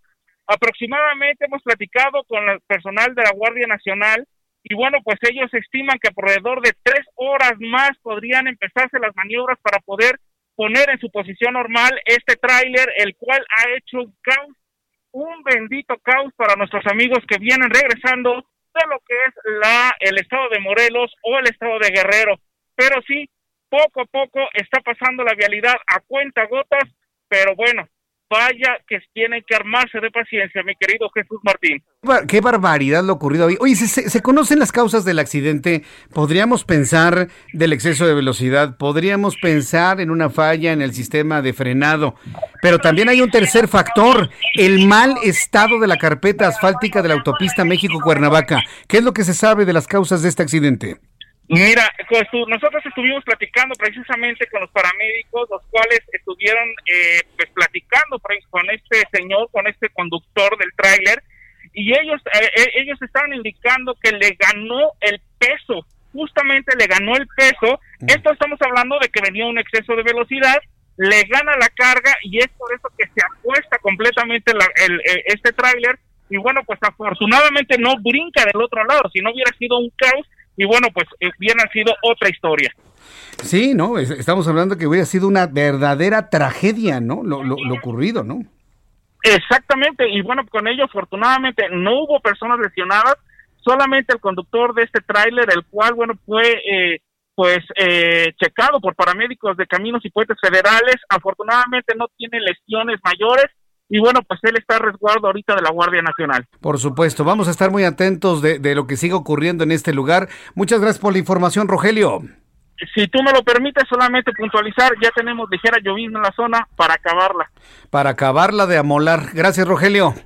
Buenas noches. buenas noches. Tal y como le informé, nuestro informe meteorológico llueve Está lloviendo en la Ciudad de México. Hace unos instantes me hablaron de lluvia en la Narvarte, en la colonia del Valle, en algunas colonias de la alcaldía Benito Juárez, también en el sur de la Ciudad de México. Llueve. Buen pronóstico del clima ¿eh? que nos envía eh, la Comisión Nacional del Agua y el Servicio Meteorológico Nacional. Está lloviendo, pero en realidad está lloviendo por lo frío que está haciendo en la parte alta de la atmósfera. Antes de entrar en comunicación con mi compañero Israel Lorenzana, información de último momento. Súbale el volumen a su radio. Hace unos instantes la Secretaría de Salud ha informado a la opinión pública que la COFEPRIS, que la Comisión Nacional eh, contra Riesgos Sanitarios, la Comisión Federal contra Riesgos Sanitarios, la COFEPRIS, ha dado luz verde a Pfizer para poder introducir la vacuna contra el COVID-19 en México. La COFEPRIS ha dado a su aval para que esta vacuna entre a nuestro país. Yo sí quiero pedirle, por favor, porque estamos a unos días de que inicie el proceso de vacunación en los sectores que ya se habían comentado oportunamente en, eh, los medios de comunicación, es decir, personal médico, eh, adultos mayores, y de ahí nos vamos por rangos de edades, y los últimos van a ser los más jóvenes. Bueno, quiero decirle que si usted es una persona con alta reacción alérgica a lo que sea, consulta a su médico primero, ¿eh? consulte a su médico para saber si usted puede o no puede recibir esta vacuna. Yo le diría inclusive otras vacunas. Hace algunos años, cuando yo estaba en la otra estación de radio, ¿se acuerda? Hice una entrevista con un médico infectólogo y hablamos precisamente de vacunas, estoy hablando hace varios años. Y eran entrevistas que tenían que ver con el entonces problema de la influenza. Eso fue hace muchos años. Y este médico especialista me decía que siempre antes de pensar en una vacuna, antes de pensar en una vacuna hay que consultar al médico. Hay que hacerse un chequeo completo, porque el cuerpo conforme avanzan los años va reaccionando distinto a diferentes estímulos. Y lo que le provocaba alergia en su infancia, en su juventud, ahora en su adultez no se lo provoca. Y lo que antes usted comía o se ponía o frecuentaba y que no le pasaba nada, ahora le provoca alergias. El cuerpo va cambiando. Entonces el médico es el que le puede decir si le conviene o no le conviene aplicarse una vacuna, sea la que sea sea la que sea para usted y para sus hijos. Y este criterio aplica hoy más que nunca. Consulte a su médico, su médico de cabecera, su médico de confianza. Si no lo tiene, pues vaya a un consultorio médico, pregunte, mire, yo tengo esto, me pasa esto, cuando hago esto, me puedo poner la vacuna. El médico especialista le informará. Por lo pronto, ahí está la noticia. Cofepris ha dado luz verde a Pfizer para que entre la vacuna a nuestro país. Vamos con el compañero Israel Lorenzana, compañero reportero urbano que nos tiene más información a esta hora de la tarde. Adelante, Israel. Jesús Martín, muchísimas gracias. Pues ya dábamos a conocer esta llovizna intermitente que ha caído ya aquí en la alcaldía Gustavo Madero. Y fíjate que esto hizo que las personas que se acercaban o intentaban llegar a la Basílica de Guadalupe, pues se hayan retirado. Prácticamente ya quedan únicamente elementos de la Secretaría de Seguridad Ciudadana, esto muy cerca de la zona de Fray de Zumárraga. Hay que, por supuesto, recomendar a nuestros amigos automovilistas anticipar su paso en las vialidades principales. Me refiero precisamente a la calzada de los misterios, la zona de cantera, también en Ferrocarril Hidalgo, por supuesto en Talismán y la propia calzada de Guadalupe, en donde continúan los filtros, esto para evitar que lleguen las personas y los vehículos ingresen a esta zona. Hay muy pocas alternativas, una de ellas es la zona de Congreso de la Unión Jesús Martín y por supuesto también Avenida de los Insurgentes y por otro lado, aunque distante, también la Avenida Ingeniero Eduardo Molina para que va con dirección hacia la zona de Martín Carrera. Continúa esta llovizna en esta zona, se moja el pavimento y esta es una mezcla peligrosa para los automovilistas. Hay que pedirles, por supuesto, que manejen con mucha precaución. Jesús Martín, la información que te tengo. Muchas gracias por la información, Israel Lorenzana. Hasta luego. Hasta luego. Se está generalizando la lluvia en todo el Valle de México. Llueve ya en autopista México-Cuernavaca, donde fue el accidente. Está lloviendo en el centro de la Ciudad de México. Hablo del centro geográfico, que es la alcaldía Benito Juárez. Está lloviendo en la zona de la Basílica de Guadalupe. Está lloviendo en Coyoacán, en la zona arbolada de Tlalpan. Bien, ya, tenemos entonces lluvia generalizada en todo el Valle de México para que usted lo vaya tomando en cuenta. Me dice Dave MX, gracias Dave, dice Jesús Martín, a mí mi médico me dijo hace tiempo que no puedo vacunarme contra la influenza. Soy alérgico a la al dextrometorfano, a la penicilina, así que les digo a todos consultar a su médico. Claro, O sea, no puede usted llegar y decir, pónganme la del COVID para que ya pueda yo hacer mi vida normal. No, no, no, no, no. Tiene usted que consultar a su médico. Y tampoco la autoridad sanitaria federal puede llegar a vacunar así eh, en serie. Se tiene que hacer una evaluación del estado de salud de la gente. Para que entonces la misma vacuna tenga una efectividad elevada, suficiente en la población. Si usted no se vacuna, no va a tener mayor problema si está dentro de un ámbito de vacunación, porque entonces va a tener una protección indirecta. Acuérdense que también hemos platicado de la protección indirecta. ¿Por qué, por ejemplo, muchos niños que ya no se vacunaron contra el sarampión, por ejemplo, eh, no se han enfermado de sarampión porque están protegidos de manera indirecta, rodeados de los que sí están vacunados? Es, es, un tema muy interesante, es apasionante cuando entramos al mundo de las vacunas, cómo son fabricadas, cómo, cuál es la técnica para fabricarlos, cuándo se utilizan virus inactivos, cuándo se cultivan en huevo de gallina, eh, eh, eh, el tiempo de maduración de, la vacuna, el tiempo de experimentación, la experimentación en laboratorio, experimentación en animales, experimentación en seres humanos, los reactivos, las cepas. No, no, no, es todo un mundo. Usted que me sigue desde hace varios años sabe que llevamos el estudio de la, de la vacuna contra el dengue. Por lo tanto, conocemos de estos procedimientos. ¿Que para el COVID-19 ha sido distinto? Sin duda alguna. Dígame qué otra vacuna se ha producido en menos de un año. Ninguna. Todas se tardan entre 10 y 15 años. Y esta lleva nueve meses. Nueve meses, no más. Bien, son las 7.13. Las 7.13 hora del centro de la República Mexicana. Vamos con mi compañero Javier Ruiz. Adelante, Javier, te escuchamos. Gracias, Jesús Martín. Y un viernes bastante complicado. Y es que hace momentos pues ciclistas pues eh, prácticamente cerraron la circulación de la avenida de los insurgentes llegando a la avenida Álvaro Obregón. Son aproximadamente 50 de ellos, los cuales pues están exigiendo justicia debido a que el día de ayer pues atropellaron a un ciclista justamente en el eje central Lázaro Cárdenas y desafortunadamente falleció. Así que hay que tomar en cuenta, eh, continúa lloviendo en la zona centro de la Ciudad de México, no tan intenso, pero todavía hay una ligera llovizna.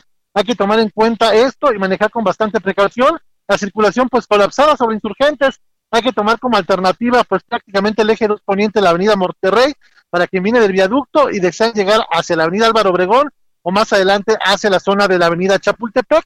Para quien se dirige a la zona sur, un poco distante, pues el eje 1 poniente de la avenida Cuauhtémoc, el avance es un poco más aceptable o la mejor opción para quien desea llegar al viaducto, a la zona de Xola más adelante hacia la alcaldía Benito Juárez. De momento, Jesús Martín, el reporte que tenemos. Muchas gracias por la información, Javier Ruiz. Estamos atentos, buenas noches. Hasta luego, Javier Ruiz. Todos nuestros compañeros reporteros urbanos ya señalando que hay algo de lluvia.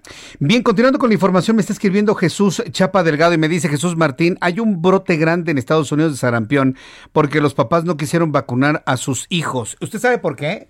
Lo que estamos viviendo actualmente ya es el efecto en los años de una suspensión por decisión de los padres para no vacunar a sus hijos con el sarampión.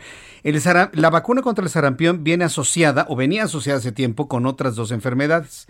Sarampión, parotiditis y rubeola, la SPR, que se conoce aquí en México la SPR, le cambiaron el nombre porque era la famosísima triple viral.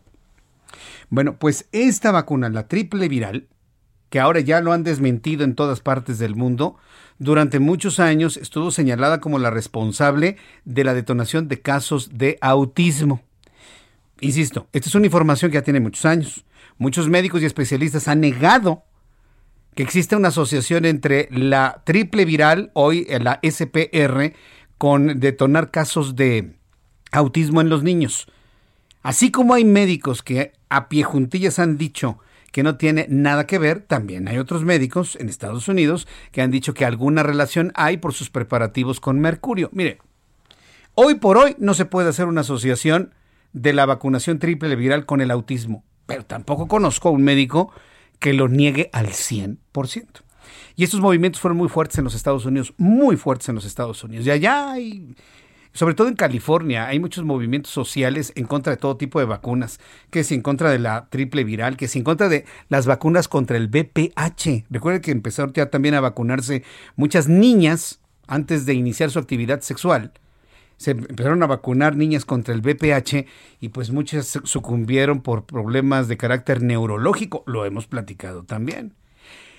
Ante este contexto, y a propósito de lo que me están comentando nuestros amigos a través de nuestras redes sociales, es por eso que le digo que es importantísimo consultar al médico. Ahora que ya viene la vacuna contra el COVID-19, es importantísimo, es importantísimo consultar a su médico.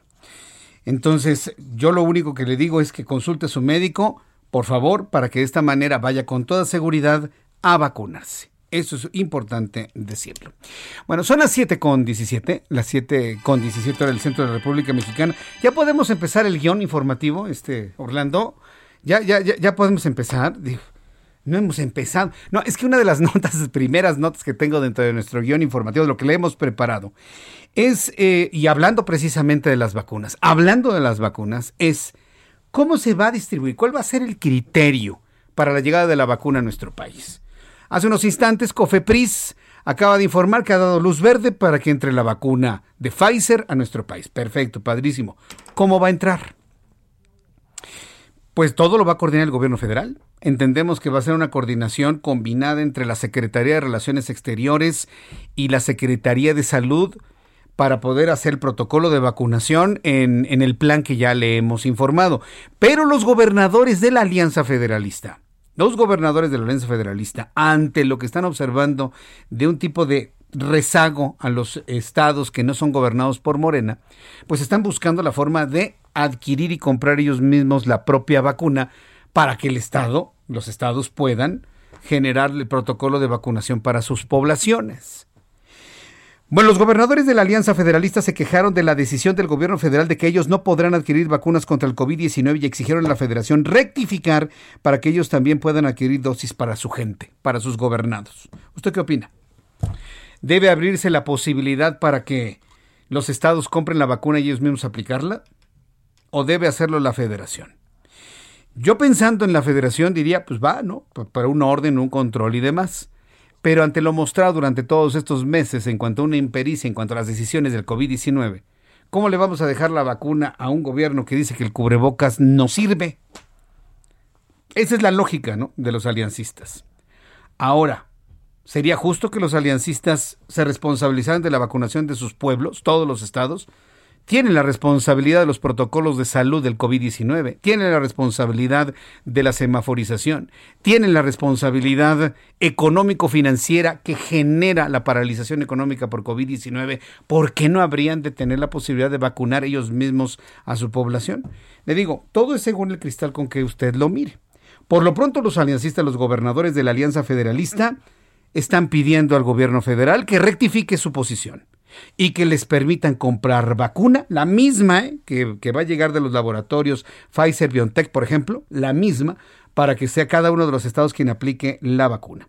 A través de un mensaje en la red social Twitter, los gobernadores federalistas insistieron en su llamado en el sentido de que, en que mientras el gobierno federal que encabeza Andrés Manuel López Obrador no transparente el Plan Nacional de Vacunación contra el COVID e informe cómo lo van a hacer, en dónde lo van a hacer, ¿Y cuándo se tendrá acceso a ella para todos los mexicanos? Los estados deben poder adquirir vacunas vía COFEPRIS. ¿Qué le parece? Usted dígame, ¿qué le parece? ¿Estarían en su razón los gobernadores de la Alianza Federalista? Yo le invito para que me lo diga a través de nuestras formas de consulta, a través de Twitter, arroba Jesús Martín MX, y a través de nuestro canal de YouTube, en el canal Jesús Martín MX yo en lo personal creo que no va a tener ningún fruto este llamado, ninguno, absolutamente. Si no se quiere reunir el presidente con ellos, porque dicen que no van a presionar al presidente con asuntos de carácter político, eso lo dijo en la semana. ¿Qué entidad más política puede ser el presidente de la República? Por Dios santo. Simplemente no quiere, no quiere. Bien, el subsecretario de Prevención y Promoción a la Salud, el señor Hugo López Gatel, dijo que ninguno de los 32 gobiernos estatales podrán realizar compras alternas a la del gobierno federal para adquirir la vacuna contra el COVID-19. Aseguró que la Ley General de Salud estipula que son facultades del gobierno federal o de la Secretaría de Salud organizar las medidas de prevención y control con colaboración de las autoridades sanitarias estatales. A mí en lo personal le he criticado muchas cosas a Hugo López Gatel, pero en esto debo reconocer que tiene razón. Así lo dijo.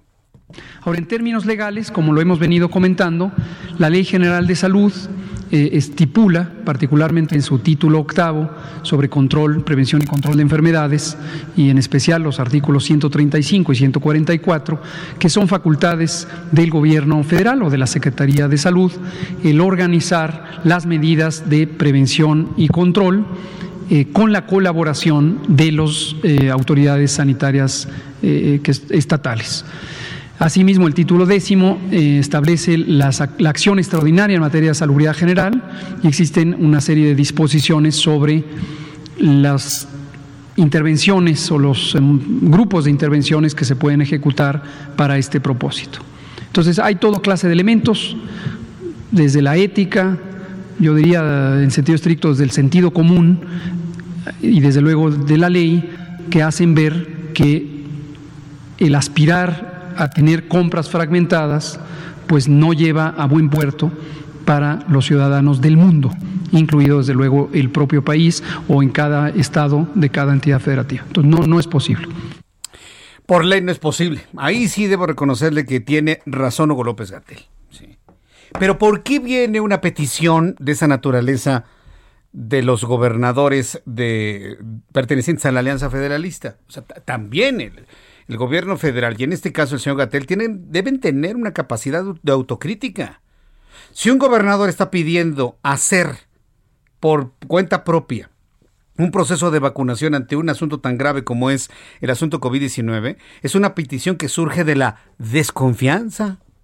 Sí, yo entiendo que eso no lo está viendo la ley y que lo que está diciendo es pulcramente atendiendo lo que establece la ley. Me parece muy bien, está perfecto. Pero ustedes deben reconocer que si hay gobernadores, inclusive población que está pidiendo que cada estado lo haga, es resultado, es consecuencia de una impericia en el manejo de la pandemia eh, a lo largo de los últimos meses. Y cuando hablo de impericia es el no haber reconocido oportunamente la utilización del cubrebocas. Yo le puedo asegurar que si desde un inicio se hubiera dicho lo del cubrebocas, no nos vamos a salvar de la gravedad de la pandemia pero le aseguro que tendríamos menos contagiados y menos muertos en México. Ah, claro, por supuesto. Estaríamos en una situación de alertamiento muy importante a nivel mundial a estas alturas, pero con menos contagiados y con menos muertos. Eso no me queda la menor duda. Por eso, ante estas impericias, ante estos intereses de carácter político, el no contradecir a un presidente que ha mostrado ignorancia en el tema, aunque ya corrigió, aunque ya pidió que nos quedemos en casa y demás, es por eso que los gobernadores están pidiendo esto. Tienen que reconocer que no han generado la confianza necesaria, señor Hugo López Gatel. Tiene usted que reconocerlo. Y también el señor Alcocer. Por eso vienen estas peticiones. Ya estaremos atentos finalmente a ver cuál será el nivel de comunicación que haya desde la federación con estos estados para que la vacuna llegue efectivamente a quien más la necesita. Voy a ir a los anuncios, regreso enseguida con más información aquí en el Heraldo Radio. Le invito para que me escriba a través de mi cuenta de Twitter, arroba Jesús Martín MX. Y recuerde que tenemos un chat en vivo en el canal de YouTube Jesús Martín MX. Escuchas a Jesús Martín Mendoza con las noticias de la tarde por Heraldo Radio, una estación de Heraldo Media Group. Heraldo Radio.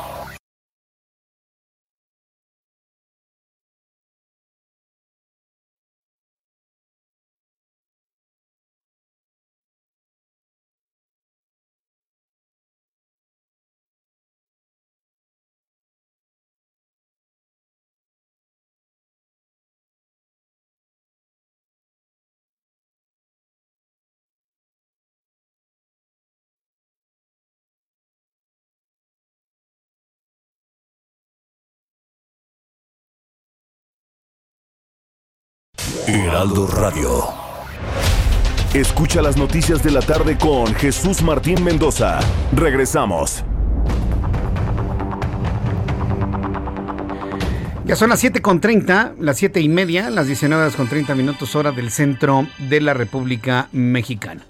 Antes de continuar con la información, quiero pedirle a usted que le suba el volumen a su radio, porque nuestros amigos de industria mexicana Coca-Cola, sí, que es una de las empresas, es una empresa mexicana, ¿eh? que, el nombre y el producto venga a otro país. Eh, si alguien piensa que son puros güeritos este, gringos trabajando en... No es cierto, ¿eh? son mexicanos. Son miles de familias mexicanas trabajando en industria mexicana Coca-Cola. Tienen un importante mensaje que comunicarle a usted a continuación. ¿Qué tal amigos? Qué gusto saludarlos. La pandemia ha significado un reto mayúsculo para toda la humanidad desde el lado sanitario, así como económico y social. Dentro de este contexto, la frase hagamos esto juntos se ha convertido en una invitación para sacar adelante miles de pequeños negocios en México. Conscientes de la importancia de la solidaridad en este momento, la industria mexicana de Coca-Cola ha reforzado y creado alianzas entre el sector público y la iniciativa privada para apoyar a tienditas de la esquina, mujeres, la industria restaurantera y agricultores mexicanos para que puedan mantener y hasta incrementar sus ingresos, todo bajo las medidas de seguridad propias de la nueva normalidad. Actualmente, la industria mexicana de Coca-Cola trabaja con más de 850 mil tienditas en todo el país, en cuatro principales líneas de acción para que dichos comercios se mantengan activos y con ello los millones de puestos de trabajo que dependen de ellos. Mientras que para las mujeres tenderas, en alianza con ProMujer, Fundación Coca-Cola, como parte de la industria mexicana de Coca-Cola, creó un programa de soporte y entrega de ayuda económicas que hasta el momento ha beneficiado a más de 4.000 empresarias, además de brindar acompañamiento empresarial a través de medios digitales a más de 12.000 mujeres. Esta solidaridad también ha llegado a los agricultores a través de prácticas sustentables y cadenas productivas que han contribuido a mantener 100.000 empleos indirectos en el sector. También, la industria mexicana de Coca-Cola ha impulsado la modernización de las tienditas a través de la alianza con Wabi para que estos pequeños negocios digitalicen sus operaciones y evolucionen dentro de la nueva normalidad para mantener sus negocios y hasta llegar a nuevos clientes. Todos podemos ayudar consumiendo local. Hagamos esto juntos. Gracias, continuamos. Hagamos esto juntos. Muchas gracias a nuestros amigos de Industria Mexicana, Coca-Cola, por este mensaje. Continuando con la información aquí en el Heraldo Radio, cuando ya son las 7.32, las 7.32 hora del centro de la República Mexicana, quiero informarle que luego de que se difundiera un video en el que eh, se encontró al gobernador del estado de Jalisco, Enrique Alfaro, eh, en, un, en un restaurante en Zapopan, señaló que en este momento no portaba cubrebocas porque estaba cenando y consideró que el video se ha usado con dolo para atacarlos. Pues claro, por supuesto. Cuando usted está yendo a un restaurante, ¿a poco come con el come con cubrebocas, se levanta el cubrebocas, se mete el bocado. No, no, hay que ser ridículos. Y mire, lo que pasa es que el gobernador Alfaro, como es uno de los gobernadores más reactivos, más, eh, vamos a llamarlo contestatario, pero con razón, al presidente de la República, pues está bajo la lupa y bajo el ataque completo. Y hay un grupo que lo va siguiendo y en el momento que ven algo, ah, pues lo suben a redes sociales. Es, es verdaderamente lamentable, es triste. Por eso yo creo que este asunto no tiene mayor comentario. La verdad es que no tiene mayor comentario. Porque son ganas de verle tres pies al gato. Sí. Son ganas de verle tres pies al gato, son ganas de buscarle, ¿cómo, cómo dice el dicho? Chichis a las lagartijas. Perdóneme la expresión. Pero creo que eso nos queda muy claro lo que está haciendo la oposición en Jalisco. Están tratando de buscarle lo que no hay. Están tratando de buscarle lo que no hay. Entonces yo creo que el asunto no tiene mayor importancia comentarlo, en lo más mínimo. Y le mandamos un saludo al gobernador Enrique Alfaro, por supuesto. Le mandamos un saludo.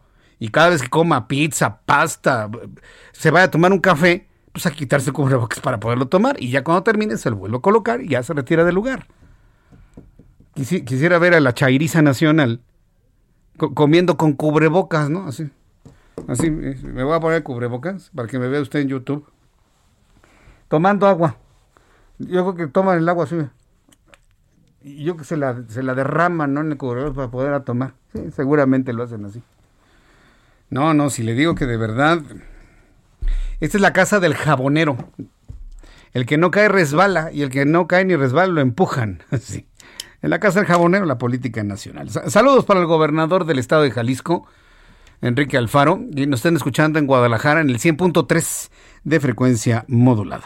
Le informo que el subsecretario de Prevención y Promoción a la Salud, el señor López Gatel, dijo que ninguno de los 32 gobiernos estatales podrá realizar compras alternas a la del gobierno federal de la vacuna. Eso, bueno, ya lo comentamos. Ya lo comentamos hace algunos instantes. Estoy a la espera de los números de COVID, Orlando. Sí, en unos instantes damos los números de COVID y esto a propósito de que ya, le reitero para las personas que nos acaban de sintonizar, la firma Pfizer ha recibido ya el palomeo, ha recibido la luz verde para poder introducir la vacuna de Pfizer a nuestro país e iniciar cuanto antes, para iniciar cuanto antes la vacunación. Insisto, y quiero insistir, que usted debe consultar a su médico. Varias personas a través de nuestro chat de comunicación me están preguntando que si yo me voy a vacunar. Sí. Y, yo creo que mis eh, colegas comunicadores, yo creo que deben ser igualmente transparentes en esto, ¿no? Si estamos aquí en la responsabilidad de transmitir la información, uno tiene que decir las cosas como son. En mi condición, la de Jesús Martín Mendoza, si usted me está preguntando a mí, yo no soy apto para la vacuna, porque tengo hiperreacción alérgica a muchos medicamentos, a muchas vacunas. Reacciono de manera muy importante a la vacuna contra la influenza. Entonces, eh, vayas, uno tiene que conocerse como es uno. Usted conoce su cuerpo, usted sabe qué le hace daño y qué le hace bien. Usted sabe qué no le cae bien y qué más o menos bien. Usted sabe qué medicamento no se puede tomar y cuál sí, claro, indicado por su médico. Entonces, bajo esa lógica, este servidor, quien le habla y le acompaña con las noticias todos los días, yo sé cómo reacciona mi cuerpo. Y al saber cómo reacciona mi cuerpo y preguntándole a un médico, me van a volver a decir que yo no me debo poner la vacuna. Que yo debo resguardarme, que debo cuidarme, que debo usar cubrebocas y demás. Pero la vacuna me traería más problemas que beneficios. A mí, a mí. Pero yo no soy la mayoría. Yo tengo una condición específica de reacción alérgica a muchas cosas. Entonces, eso es lo importante. Si usted quiere saber yo qué es lo que opino, bueno, eso es lo que pasa en lo particular. En el caso de usted, pues póngase la vacuna y consulte a su médico, por favor. El secretario de la Defensa Nacional, Luis Crescencio Sandoval, y la presidenta de la Comisión Nacional de los Derechos Humanos, Rosario Piedra, hace mucho que no sabíamos nada de la señora Piedra, visitaron esta mañana militares presos en el campo militar 1A de acuerdo con fuentes federales, el general y la ombudsperson recorrieron las instalaciones de la prisión militar ubicada eh, dentro de la sede de la Sedena en la Ciudad de México para conocer el estado de los casos de los militares presos, muchos de ellos privados de la libertad por presuntas violaciones a los derechos humanos durante la llamada guerra contra el narcotráfico. Pues ojalá y pueda revisarlo la señora Piedra. Pero ya que empezó con esa idea la señora Piedra, la señora presidenta de la Comisión Nacional de los Derechos Humanos, se, fue a lo más suavecito, la verdad. Si hay un sistema penitenciario que verdaderamente reintegra a sus internos a la vida normal, a la vida productiva, son las cárceles del ejército. Si hay un sistema de aplicación de justicia que verdaderamente castiga al verdadero culpable y exonera al inocente, es el sistema de justicia militar. Si hay un sistema verdaderamente justo en cuanto a derechos humanos, son las cárceles militares. O sea, le digo, la señora Piedra se fue a lo suavecito, a lo bonito. Váyase a los reclusorios de la Ciudad de México. Ahí la quiero ver, señora Piedra. Ahí, ahí. Váyase a Santa Marta. Váyase al reclusorio sur. Váyase al reclusorio norte. Sí, ah, no. Se, se van a lo suavecito. Se van a lo planchadito, a lo pavimentado, nada más para que nosotros demos la nota. No, no le hagan, no sean así. O sea, yo no me puedo quedar con esto, ¿no? ¿Quiere verdaderamente ver violaciones a los derechos humanos? Váyase a los reclusorios. Y como usted es nacional, váyase a las cárceles, no precisamente las de máxima seguridad, a las cárceles locales de todas las entidades de la República, ahí. Y cuando lo haga, señora Piedra, ah, entonces yo voy a decir, ah, no, sí. La verdad sí está preocupada por las violaciones a los derechos humanos de los reos en una cárcel regular. Ah, sí, claro. Puede empezar con los reclusorios de la Ciudad de México. Ahí, ahí, ahí la queremos ver. Y va a ver cómo, cómo va, va a brincar otro tipo de notas, por supuesto. Son las 7.39, las 19 horas con 39 minutos hora del centro de la República Mexicana. Me da mucho gusto saludar en este viernes y antes del fin de semana a Adriana Fernández, nuestra especialista en cine. Mi querida Adriana, qué gusto saludarte, bienvenida. Pues mira que ya varias personas me han estado preguntando si vas a dar tu recomendación cinematográfica para este fin de semana. Bienvenida, Adriana. Muchas gracias, José Martín. Claro que sí, aquí puestísima para poder hablar de, cine, de series, de cosas que ver en streaming. Y vamos a hablar, eh, Jesús Martín, de una serie que está en Netflix y se llama Selena. Fíjate que es precisamente una serie basada en la historia de Selena Quintanilla, la famosa cantante. Y lo que es interesante aquí, Jesús Martín, es que se enfocan más que en la muerte de Selena. Claro que en teoría van a ser dos partes de esta serie, más que en la muerte de Selena, que sabemos pues fue algo tremendo, ¿verdad? Murió eh, a manos de la presidenta de su club de fans, Yolanda Saldívar.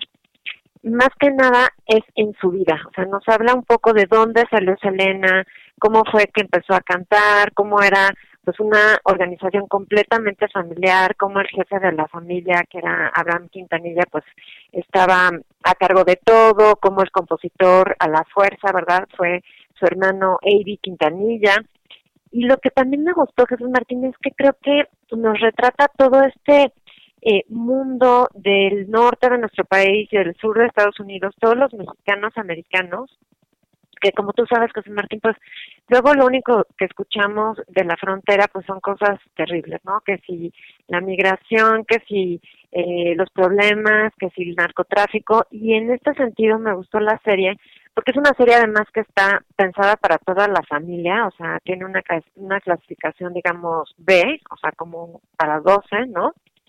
Y eh, pues como que se enfoca más como en la música, en la cultura, en, en lo que significa ser latino o mexicano-americano en Estados Unidos y cómo realmente esta franja fronteriza pues eh, pues comparten tantas cosas, ¿no? Tenemos tantas cosas en común. Entonces, a mí se me hizo interesante esta serie de, de Selena, va a tener una segunda parte que pues evidentemente yo creo que se va a enfocar más pues justamente en su muerte, ¿no? Pero sí me pareció interesante que Selena no fue que se haya hecho en un día, ¿no? O sea, Selena llevaba años y años y años cantando, ganando premios en los Tejano Music Awards, en fin, como que te da otra perspectiva de quién era Selena y quién era su familia. Así que, bueno, pues esta serie que está en Netflix, yo le voy a dar dos estrellas y media. Palomera, entonces. Palomera. Sí, no, digamos que no es así como una cosa que no tengamos que perdernos, pero bueno, veremos Elena para conocer un poco de, su historia. Segunda recomendación para este fin de semana, Adri. La segunda recomendación de Martín es una película que también está en Netflix que se llama Mank, eh, así como Manco, digamos, pero con K al final. Esta película nos habla, Jesús Martín, de un guionista que se llamaba Joseph Mankiewicz, quien escribió la película, el guion de la película del Ciudadano Kane de Orson Welles. Esta película, Jesús Martín, está considerado por los cinéfilos como la película número uno en el mundo, ¿no? O sea, más allá de, de las filias y lo que nos pueda gustar más a unos o nos pueda gustar más a otros, se considera como una obra maestra del cine, ¿no? Esta película del Ciudadano Kane y nos cuenta precisamente cómo se escribió el guion y en quién está basada la película, que está basada pues nada menos y nada más que a nosotros que estamos en el periodismo, que William Randolph Hearst, ¿verdad? Este padre, digamos, del periodismo moderno, eh, todo lo que significó, ¿verdad? Toda la relación que tenía William Randolph Hearst, pues con el poder en Estados Unidos y su relación con Hollywood y con la farándula. Entonces, es una película que si bien no es para todos, quizás porque tienes que tener como mucho interés en el periodismo, en los años 30 de Hollywood, cómo era este teje-maneje de los estudios, ¿verdad? Donde Louis B. Mayer pues tenía todas las estrellas del, del universo, digamos, en su estudio en la MGM. Todo eso, si te interesa eso, les va a fascinar esta película porque además tiene las actuaciones de Gary Oldman como Mank, que ya obviamente ya está sonando para el Oscar, y Amanda Seyfried como Marion Davis, quien era la amante de William Randolph Hearst. Entonces, a mí me pareció fascinante, me pareció muy interesante, es en blanco y negro, tiene muchos diálogos, es de David Fincher, que es un gran director, a mí me gustó mucho. Le doy tres estrellas y media a Mank, que se puede ver en Netflix. Muy bien, bueno, pues dos recomendaciones para no salir de casa, ¿no? Ya, ya ves cómo están las cosas en el centro del país. Pues Aunque no declararon semáforo rojo, hoy apareció la jefa de gobierno vestida de rojo y creo que una imagen dice más que mil palabras, sí, no, no, y lo hizo con intención. sí, claro. Sí, sí. 50, 50 sombras de naranja, dicen. 50 sombras de naranja, sí. Bueno, muy bien, Adri. Por favor, compártenos tu cuenta de Twitter para que el público te consulte, te pregunte, por favor. Claro que sí, Jesús Martínez, arroba Adriana99, arroba Adriana99, aquí me pueden escribir, hacer preguntas con muchísimo gusto. Muy bien, Adriana, me dio mucho gusto saludarte y te deseo que tengas un gran fin de semana en compañía de tu familia, tus amigos. Muchas gracias, Adri. Igualmente, mi querido Jesús Martín, un cinematográfico fin de semana y a cuidarnos todos. Ah, exactamente, tenemos que cuidarnos todos. Muchas gracias, Adriana, que te vaya muy bien. Hasta pronto, gracias. Bye, que te vaya muy bien. Es Adriana Fernández, nuestra especialista en cine aquí en el Heraldo Radio y ella además es coordinadora de la maestría en desarrollo y gestión de la industria del entretenimiento en la Universidad Anáhuac. Son las 7 con 46, las 19 horas con 46 minutos hora del centro de la República Mexicana. Tengo números de COVID. Tengo números de COVID hasta este momento. No, bueno, pues está tremendo. Pues sí. Hoy, hoy como le digo, la jefa de gobierno en la capital de la República ya no habló de semáforos. Eh, habló de un alertamiento con políticas de semáforo en rojo. ¿Por qué? Porque van a cerrar los museos. Ya no van a abrir los museos. Ya no van a abrir los museos. Por ejemplo, en el Estado de México, todo lo que no sea esencial cierra a las 5 de la tarde. Recuerda que los restaurantes están cerrando antes. Van a ser mucho más estrictos para que efectivamente solamente sea el 30% de los aforos. Este, estamos en una situación verdaderamente complicada, sin duda alguna. Bueno, COVID-19, cifras, números, súbale el volumen a su radio. La Secretaría de Salud informa que al día de hoy se han sumado a la lista de contagiados totales 12.253 mexicanos. 12.253 más casos de COVID-19 para sumar 1.229.379 mexicanos contagiados de manera acumulada por el COVID-19. Número de mexicanos fallecidos. De ayer al día de hoy se sumaron 693 mexicanos más fallecidos por COVID-19. La cifra total es de 113.019. 113.019. Y estamos en 11 de diciembre. ¿eh? Sí, sí, vamos a llegar a los 120 mil muertos que pronosticó la Universidad Nacional Autónoma de México para el 31 de diciembre, lamentablemente. 693 muertos más, mexicanos, claro, para dar un total de 113.019. Índice de letalidad 9.19. Están tratando de bajar el índice de letalidad porque es uno de los puntos más criticados a nivel mundial que México es uno de los países donde más gente se muere contagiada de COVID-19. De cada 100 contagios, ya en este momento se mueren 9. Se morían 12 todavía hace unos meses. ¿eh? Ahorita se mueren 9, entre 9 y 10. Bueno, quieren bajar a como dé lugar el índice de letalidad porque aunque Brasil y Estados Unidos tienen muchos millones más de contagiados, si usted hace el cálculo en función de sus números de muertos, allá en Estados Unidos y en Brasil, de cada 100 contagiados se mueren 2. ¿Se da cuenta del asunto? Ah, bueno, pues aquí se mueren nueve, se morían diez, se llegaron a morir doce por cada cien. Ahorita se mueren nueve. Son las 7.48, hora del centro de la República Mexicana. Roberto San Germán con toda la información deportiva a la puerta de un fin de semana que se antoja intenso en materia deportiva. Bienvenido, Roberto. ¿Qué tal, mi querido Jesús Martín? Buenas noches, buenas noches a la gente que nos sintoniza en el Heraldo y a la gente que está en tus redes sociales también para platicar un poquito de lo que sucedió con Cruz Azul, porque fíjate que un día antes, Víctor Manuel Velázquez, que es el presidente del Comité de Vigilancia de la Cementera, pues habló durísimo de lo que vio en el partido. Y les dijo que eran unos timoratos, unos faltos de pantalones, que su honorabilidad y que o sea, se fue con todo. Pues sí estaba viendo que necesitaban nada más un gol y no lo pudieron lograr. Imagínate, pero este hombre se enojó muchísimo. Es de la nueva presidencia que tiene en la cooperativa Cruz Azul con el problema de los Álvarez. No. Y sacó un video. Se lo acabaron en las redes sociales algunos periodistas que no sabe de fútbol y que no sé qué, pero bueno, pues es el que paga, son los que pagan. No tienen que saber, ¿eh? Perdón. Saben la parte importante, ¿no? Que son los pesos y los centavos. Claro. Para eso contratas gente que tiene que hacer esa chamba, ¿no? Como el director deportivo, como el director técnico. Y bueno, pues Robert Dante Siboldi, que hasta hoy en la mañana el director técnico del Cruz Azul, le renunció. Escuchemos qué dice. A ver. Quiero comunicarles que después de analizar lo sucedido recientemente, tanto con mi familia como con mi cuerpo técnico, he decidido dar un paso al costado. Quiero mucho la institución, la defendí como jugador y aquí me formé como entrenador. Tenía una gran ilusión de salir campeón en este torneo.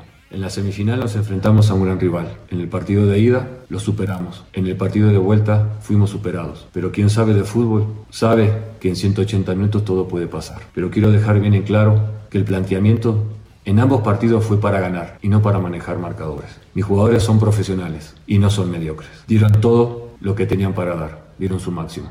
pero no puedo permitir que se cuestione la honorabilidad y los valores míos, de mi cuerpo técnico y de mis jugadores. El último partido no se puede demeritar todo lo hecho durante todo el año, a pesar de todas las vicisitudes que se tuvieron en el seno del club. Quiero agradecer a los jugadores, a Jaime, al staff y a cada uno de los colaboradores por todo el apoyo brindado en nuestra estadía en el club.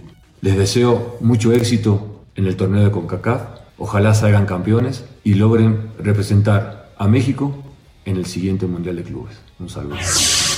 Qué, qué, dramático está esto, ¿eh? No, no, bueno, esto, si te digo que hay un guion tipo novela, no me la crees. No, pero hasta para hacer una película, ¿eh? Exactamente, ¿no? Entiendo lo que dice Robert Dante Siboldi. Lo comprendo y lo puedo compartir. Pero creo que también hay cuestiones de cómo perder. Hay formas. Y yo creo que toda la gente que nos está viendo ahorita que le va al Cruz Azul, ya están hartos de cómo pierde su equipo en momentos importantes. A ver, la gente que le va al Cruz Azul, perdón lo que voy a decir, les vale madre. Si ganan la CONCACAF. Ellos quieren ganar una liga después de 23 años. Ellos quieren ser campeones de México. Sí. O sea, es así de simple. Perdón por decirlo así, pero es la verdad. O sea, no les interesa ir a jugar el Mundial de Clubes. Porque tampoco tenemos el nivel para ser campeones de ese mundial. Ellos quieren ser campeones del fútbol mexicano, ¿no? Y eso creo que es muy importante que también lo tengamos presente. Se va Robert Dante Siboldi porque dicen que no es honorable, porque le están poniendo en duda si se dejó ganar o no se dejó ganar, si no jugaron. Sí, como ayer Pumas, en el minuto 88 le empatan a uno. Sí, estos partidos duran 180 minutos. Pero hay formas de perder y creo que la gente de Cruz Azul ya está harta de perder de esa forma. Y después de que salieron muchas disqueterías de conspiración, que si los Álvarez, que si no sé qué, que... Ok, ya se va. También tira ahorita. Se brinca del barco, tienen torneo de Conca Champions en una semana y ya no tienen director técnico. Se vienen muchos problemas. ¿Quién va a ser? Si el Chaco Jiménez, Palencia, ¿a quién más traes como entrenador? A Hugo Sánchez, Almeida. O sea, ¿se ha manejado Hugo Sánchez? Sí, claro. Hugo Sánchez como director técnico del Cruz Azul. Sí, sí, sí, ¿te imaginas? No, ¿Al macho? Sería algo bueno, Mira, increíble. Yo creo que necesita, Cruz Azul sí necesita una sacudida. Sí. Y fuerte. Y creo que de repente es bueno hacer eso. Y empezar de abajo. A ver, lo hizo River Plate, se fue a la segunda división, regresó y fue campeón. Y también ganó una Libertadores. Lo hizo la Juventus también. Fue una cuestión de dinero. Fue una cuestión de arreglar. También se fue y regresó y fue campeón. O sea, creo que también de repente hay que regresar a los cimientos y empezar otra vez. Dicen que le van a apoyar las fuerzas básicas. Pero bueno, ya veremos. Pero si quieres ya dejamos esta la novela del Cruz Azul. Qué bárbaro, ¿no? está, está, como para guion de película, ¿eh? Para, para, guion de película, pero vamos a lo que es la final, porque ayer empataron a uno, como te decía, entre Pumas y el equipo de León. León se queda con 10 hombres, yo pensé que Pumas iba a aprovechar, pero León de repente sacó la garra. Con 10 hombres y empataron a Pumas. Empataron a Pumas en el minuto 88, 1 a 1, y se cierra la serie ahora. En León, a las 8 y media es el juego el domingo. Uh -huh. Y a ver qué pasa en este partido, porque también Pumas sacó a algunos lesionados, también León sacó a Joel Campbell, si no mal recuerdo en Pumas está Iturbe, también González el que mete el gol, también están en la tablita para ver quiénes juegan, ningún jugador se quiere perder una final, ya veremos cómo va este, creo que León, y creo que puede ser la primera, uh final ganada por Nacho Ambriz. Uh -huh. Y si no, también por el banquero Lilini, ¿eh? Son dos eh, directores técnicos que no han ganado una final del fútbol mexicano. Y la historia de Lilini es interesantísima. Él era banquero. Banquero, y, y, le entró al asunto del deporte. Hace unos años entró al fútbol y se enamoró y ahí está. Entonces, son cuestiones interesantes, mi querido Jesús. Lo, platica, lo platicamos a mi regreso porque yo voy claro, a andar de vacaciones. ¿Quién fuera tú? Muchas gracias, Roberto San Germain. Gracias.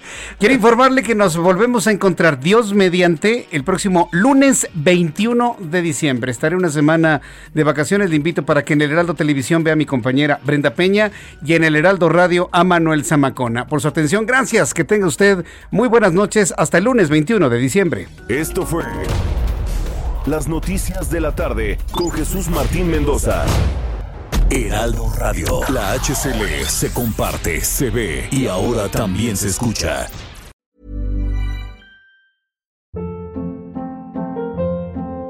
Hold up. What was that? Boring. No flavor. That was as bad as those leftovers you ate all week. Kiki Palmer here, and it's time to say hello to something fresh and guilt-free. Hello Fresh. Jazz up dinner with pecan-crusted chicken or garlic butter shrimp scampi. Now that's music to my mouth. Hello Fresh. Let's get this dinner party started. Discover all the delicious possibilities at hellofresh.com.